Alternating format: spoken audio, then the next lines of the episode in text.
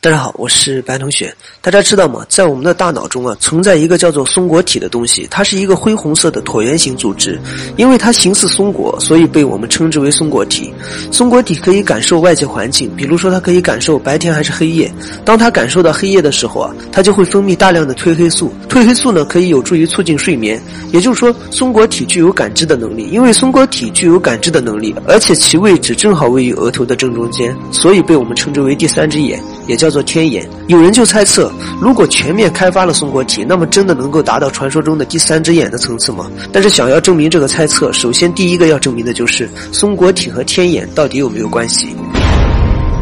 在历史上，第一个涉及第三只眼的记载就是传说中的根达雅文明。传说中的根达雅大陆距今有九十六万两千年。根达雅人生活在海底火山爆发之后海底隆起的大陆上，他们就像是神一样的文明，是传说中地球上第二次文明。据说在他们的种族中啊，每个人都有一个翡翠色的第三只眼，所在之处呢就是松果体这个位置，而且这个第三只眼啊就存在着超能力，并且啊这个能力会因人而异，每个人都不同。这是对于第三只眼最早的记载，在印度佛教中啊，也有关于第三只眼的记载。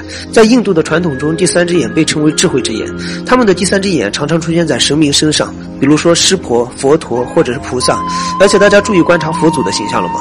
在佛祖头上像头发一样的东西啊，和松果体就非常像。而且印度教徒都会在眉心画上一个红点，这个红点啊，象征的就是第三只眼。他们认为第三只眼凌驾于所有的感官之上，主要通过感知来完成它的作用。从种种记载上来看，第三只眼是成佛的象征，代表着超脱。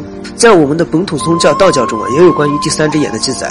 道家称此为天目，听起来好像比天眼更有文化一些。道家还称天目为人体七窍中的祖窍，也就最初的一窍。若打开这一窍，就能够与宇宙中的能量产生交流，达到超凡入圣的状态，也就能达到记载中的不出户知天下，不窥游见天道的状态。也就是说，道教认为第三只眼是成仙的标志。我们了解完第三只眼之后，再来看一下这个第三只眼和松果体之间到底有没有关系。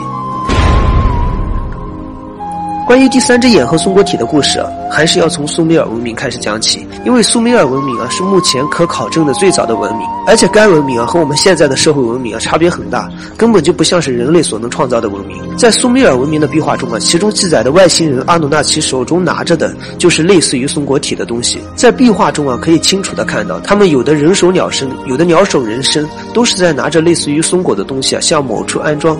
除了松果体啊，真的很难解释他们为什么这么做。有人。认为他们是想要再创造一批更纳雅文明，因为他们之前见过，早就来过地球。在古埃及的神话中，也有关于第三只眼的描述，而且从壁画中啊可以看出，冥王奥西里斯的权杖顶端啊就是一个类似于松果体的东西。